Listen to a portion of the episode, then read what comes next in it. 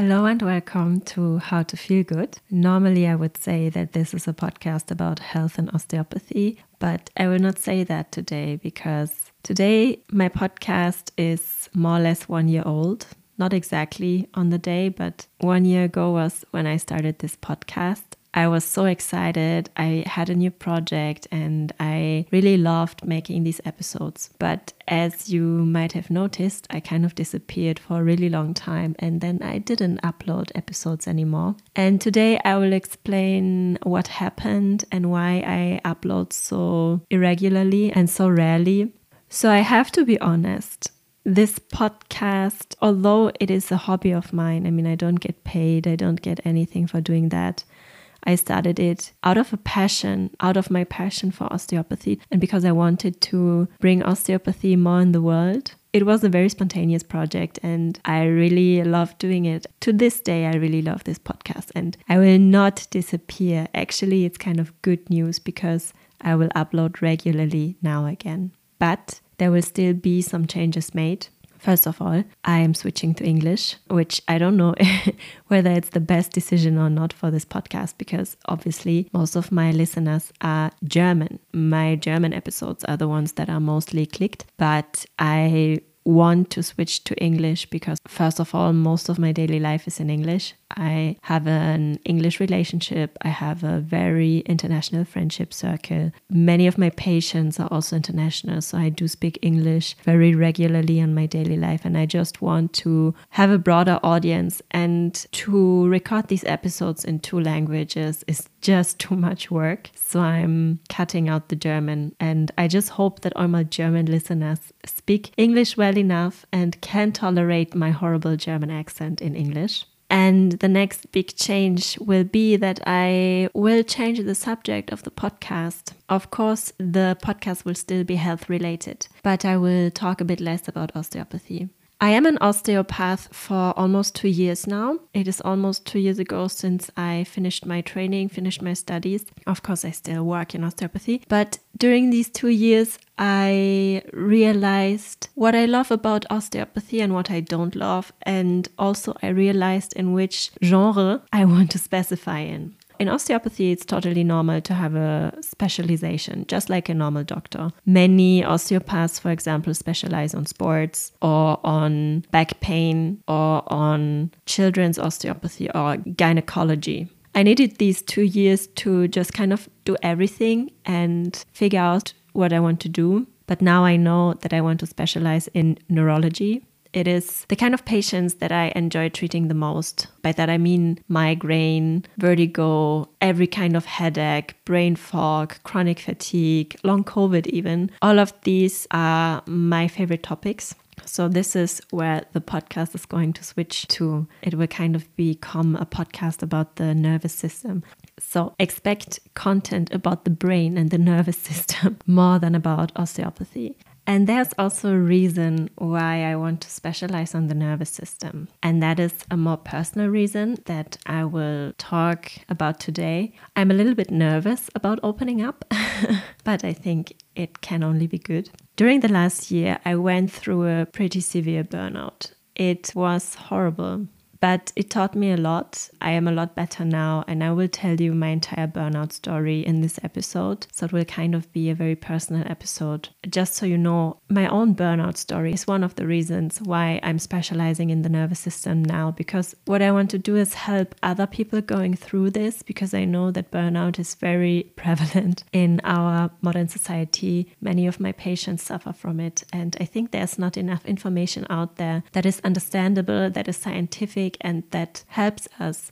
So, in a way, I want to be the kind of podcast that I would have needed back then when I was struggling. Let's get into my burnout story. We kind of have to start at the very beginning. so, let's start in my childhood. I grew up in a very small town in Germany. I grew up in a Polish family. My parents are immigrants and my parents are also divorced. So I grew up with my mom and my younger sister. She's two years younger than me. And also, I had a lot of family all around me during my childhood because uh, my aunts and uncles and all of my cousins were kind of in the same town. We were this big Polish family, a bit chaotic, living the immigrant lifestyle, I will call it. My family always had less money than, let's say, the German families that I was surrounded by. That really didn't bother me during my childhood because as a child, you don't really understand what money is. Um, at least I didn't. I was quite happy, I would say. Always many kids to play because I had so many cousins, so I had a lot of fun. I was doing quite well in school. I didn't mind studying, I didn't mind learning, so I went to a very prestigious school in my little town that I lived in. This school was a pure girls' school before I attended it. So during my time, they were already boys attending the school, but back in the day, it was an all girls' school, and I am not sure if it was also a private school. But, anyways, 80% of the students were female, I think, 70 to 80%, and also super rich. I was one of the very many immigrant kids, and I also couldn't keep up with their family money. Now, during that time, I didn't get that at all. I didn't understand the concept of social class until quite recently, maybe four or five years ago. But now, looking back, I see that it, it did matter. So, in uh, high school, I also excelled. I had a very, very good Abitur, which is the high school diploma in Germany. And my parents were both like, Yes, you will be a doctor, you will be a lawyer, because my Abitur was so good that I could have studied everything. But I chose a different path and I chose osteopathy, which was my dream, which was my passion. So I went to a private university for studying osteopathy and I don't regret that. I did my bachelor's and master's there and I really loved every day of studying. I had a great time during my university years. I really loved everything about it. I loved the community. I loved the stuff that I was learning. I loved the profession itself. I loved most of my teachers. Of course, you can never love every teacher, but most of them were very interesting and amazing individuals that taught me so much. And I truly think that this was such formative years that I'm only grateful for. But it was a private university, and as I just explained, I don't come from money. What I had to do is I had to take a student loan, and I kind of had to support myself during these years, during these six years of studying, because my parents could not support me as much. I had this student loan, and I had a very demanding university degree, which was obviously a practical studies. I had to attend the classes because it was very hands on. I had to be there, I had to touch the patients, I had to learn the techniques. Osteopathy is not really a degree that you can do from home or where you just can choose to not attend the classes. So I had a quite demanding degree where I had to be actually present in university. Of course, I had to study also and I had to practice all the stuff. And I had to support myself financially. So I worked always three jobs, very rarely less than three. Sometimes I could get by with two jobs depending on what I did, but most of the time it was three jobs. And if you ask me how many jobs I had already in my life, honestly, I think it might have been like 15 to 20 different jobs. Quite unlikely that it's below 15, and I'm only 27. No, I'm pretty sure it's close to 20 so this is what I did. I studied very often eight hours a day because we had to attend classes. And afterwards, I went to work and I worked on the weekend and I worked night shifts. I worked during the night. And somehow I, I still excelled in university. I had quite good grades. I both of my diplomas, so my bachelor's and master's, I ended up with very, very good grades which, by the way, are useless now because nobody cares about my grades. But I was a high achiever and osteopathy was really my passion. I really gave everything I had to finish this degree because I really wanted to work as an osteopath because I love this job so much and I love the concept of osteopathy so much. But what can I say? I kind of destroyed my health during that Because what I did to be able to work that much was that I totally neglected myself and my own health. And when you're 20, 21, 22, 23, you can really get away with a lot of stupid decisions. Very often I didn't sleep. I had university from 8 until 6. Afterwards, I worked and I worked as a waitress. So very often until quite late in the night. Sometimes I didn't even get home because I would work in another city than I studied in. I had to spend the night somewhere else. And then in the morning, I took the very first train back home to the city that I studied in. I showered and I took some caffeine pills and I went to class. And I didn't do it like that extreme for six years, but let's say for two, two and a half years, that's what I did. I worked on the weekends. I really didn't take care of myself very well. I didn't take rests. I just wanted to finish that. And to be honest, I didn't suffer too much. I was fine because I had my dream. I knew I'm doing that for my goal. I don't do it for anyone else. I do it because I want to do it. So I was fine. And I think that's why I survived these crazy six years. But I realized that it was tough. And then things changed a little bit. There was COVID. During that time, I was in my master's degree, which was a part time degree. So I had only university on the weekends. But during that time, I worked a full time job in a dentist practice. And I was also self employed at the same time. So, again, kind of three things I was juggling at the same time. And I was studying for my very final exam, writing my master thesis, all of that. And then in 2021, I finished my master's degree and I had six months more to study for my very, very final exam, which was also a very stressful time. And then I passed that exam and I was finally free. And normally I should have been happy. And I remember myself getting out of this exam room with my degree in my hands. And honestly, it makes me a little bit emotional thinking about that day because I remember that I was unable to feel happy. I couldn't celebrate. I was walking out, I had my degree between my fingers. I was walking towards the car that I had borrowed to get to this exam, and I was just dead inside. I didn't feel anything. I went home and I think I celebrated with my boyfriend. We went out for dinner and I was so destroyed. I have a picture of me of that day holding my degree and I look dead. The circles under my eyes are so dark.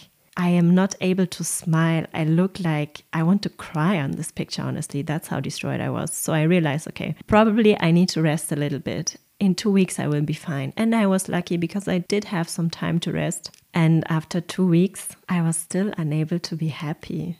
I still couldn't celebrate my degree. That was kind of weird, but I didn't think much about it. I had already started my very first job as an osteopath. It was in the practice that I always wanted to work in for someone that meant a lot to me during that time. And I should have been very happy and very content because that was the life that I always wanted. I had the job that I wanted, I had the degree that I wanted. I even worked in the practice where I always wanted to work in. And still, I couldn't feel happiness or contentment. To be honest, during that time, I felt numb. I only felt numb, I felt nothing. So then I realized that kind of my body started to change. I felt very, very tired no matter how much I slept. In the morning, I would wake up and my entire body would hurt, and I would feel so, so tired, as if a cow went over me during that night. And I woke up like this every day. During the day, it was so difficult for me to stay awake. I was just destroyed. Now, at this point, like three months have passed since my exam, I still didn't feel better. I didn't feel happiness, and now my body started to collapse. I also realized that after the gym, my body didn't regenerate anymore. So I would go to the gym and I would be sore, super sore for 10 days. Normally, you're sore for one or two days. I was sore for 10 days. I didn't recover at all, and my tiredness would increase. I started getting horrible migraines. For me, the physical symptoms were where it all began the tiredness, the body aches, and then the migraines. One migraine attack lasted for three days my entire face was swollen for some reason, and I was unable to move for three days, unable to speak, unable to eat. All I could do was lie in a dark room and just cry from pain because nothing would help me. These migraines happened like three to four times a month, so kind of every 10 days. I would have three days where I was completely shut off. I was destroyed. And that became kind of the new normal. And uh, my last physical symptom that I developed was horrible stomach aches. Like, I have a sensitive stomach. I have struggled with that for a long time, but I kind of know what to eat and what not to eat to be fine. I would say I have a quite healthy diet and I just know what, what I have trouble digesting with and what I am fine with. But during that time, no matter what I ate, I had I had developed like a chronic gastritis, so I was in horrible stomach pain the entire time basically. And whenever I ate, I had horrible cramps and pains. So I also lost some weight during that time. So my body was going downhill. I was basically destroyed. I was still working and I didn't really understand what was happening to me. Of course, I was also in osteopathic treatment, but now I understand that my problem was a dysregulated nervous system, and that was kind of the price that I paid for all these years of burning myself out. And then, after some time, the emotional symptoms started to appear, and I think that was the worst for me. I started to cry myself to sleep every night. During that time, I lived alone, and whenever I would lie in bed at night, suddenly some random sadness would come over me and I started crying and I cried myself to sleep and I didn't understand why because I didn't have anything to be sad about. That was confusing. And I also didn't really know who to talk to about because it's kind of weird to say, hey, I'm crying myself to sleep every night, but I don't know why. So I kept it to myself. During that time, also, I started, back then I called it nervous breakdowns. I started to get nervous breakdowns but I think now looking back, it might have been panic attacks.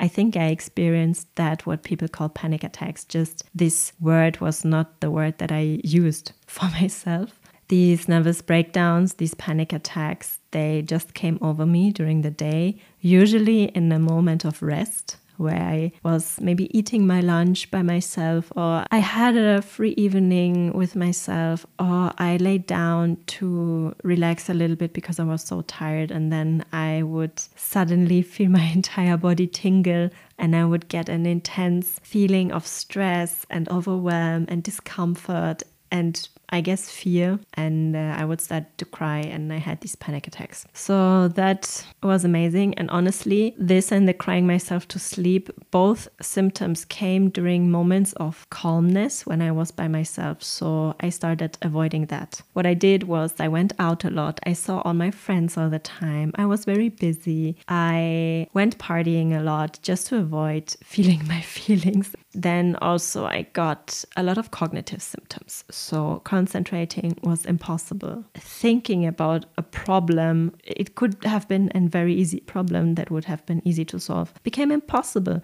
Everything overwhelmed me. I once I remember that the chain of my bike fell off. This is not that difficult to fix, but I started crying because it was too difficult for me to fix it. It got to a point where I even lost the ability to read. I remembered the alphabet. I know what is which letter and I could still read words, but I could not make sense of a sentence. So I was 26. I had uh, three degrees with amazing grades, and I was not able to read a sentence anymore. I could not read the letters in my post box. I could not read emails anymore, let alone read books.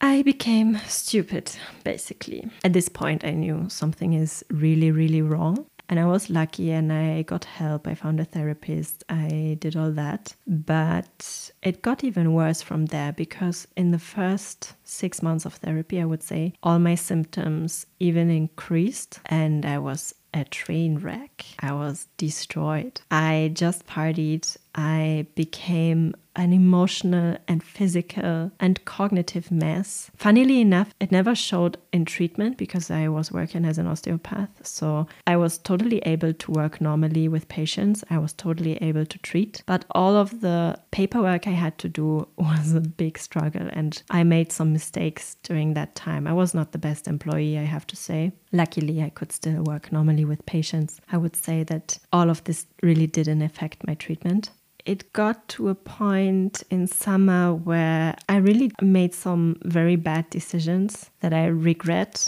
that I don't want to talk about, but that were quite stupid and could have been life changing. Luckily, they weren't. And then from one second to another, I crashed. From that moment on, all of my high alertness, my running around, my partying, my inner stress disappeared and instead I fell into a deep depression. During that time, I really isolated myself from all my friends. My friends didn't see me for a couple of months. I just disappeared. I changed job during that time. I also moved, I changed apartments, and all I did was to what I was not able to do to lay down and sleep. Finally, I was able to sleep, and I chose sleep to also, again, not feel my feelings because whenever I would get these feelings of depression, you know, hopelessness, fear, worry, I would just go to sleep and.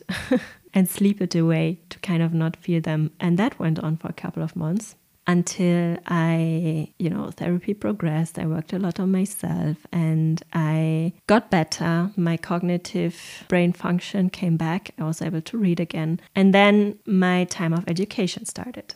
So I tell you, I think I have read every book about burnout that exists in English and in German literature. I would consider myself a burnout expert now. I have read every book about polyvagal theory, somatic experiencing, about the nervous system, all of that. None of this was really new to me. The thing is, I have learned all of this stuff in university, but when you get sick yourself, no matter how good of a doctor or of a therapist you are, it doesn't matter because you cannot apply it to yourself. When it's about yourself, you get stupid. And it's what happened to me. I got stupid until I got actually better. And then I could apply all the things that I had learned in university and in my time as a yoga teacher, all of the stuff that I found in these books. So, what I did was I healed through rebalancing my nervous system. And this is something that this podcast will be about now because I'm so passionate about it. Because I would say that rebalancing my nervous system is what saved my life. I'm not really going to explain in this episode what I mean by that because I think this episode is already long enough. And this episode should just be about my story all the following episodes will be about the nervous system, about repairing the nervous system, about symptoms of a dysregulated nervous system, and about burnout itself. And there's a reason for that. As I said, in osteopathy, I want to specialize on neurology. I still work as an osteopath, by the way, but I also I'm starting my own business. I have started uh, coaching for burnout.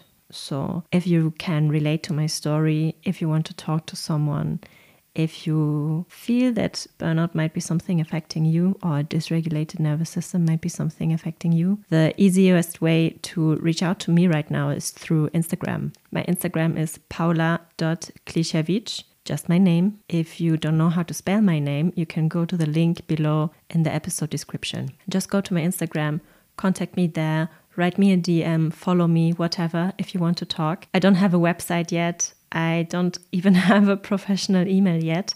I'm building all that right now. Nevertheless, I'm already offering one on one coaching. So if you want to get in touch with me, if you maybe want to work with me, the easiest way right now is through Instagram. So just click the link in the episode description, head over to my Instagram, and write me a DM. I'm very happy to hear from you. I hope you're not as burnt out as I was, but if you are, or if you have questions about burnout, just hit me up and let me know. I'm always happy to hear from you. And I hear you next week. Thanks so much for listening. Bye.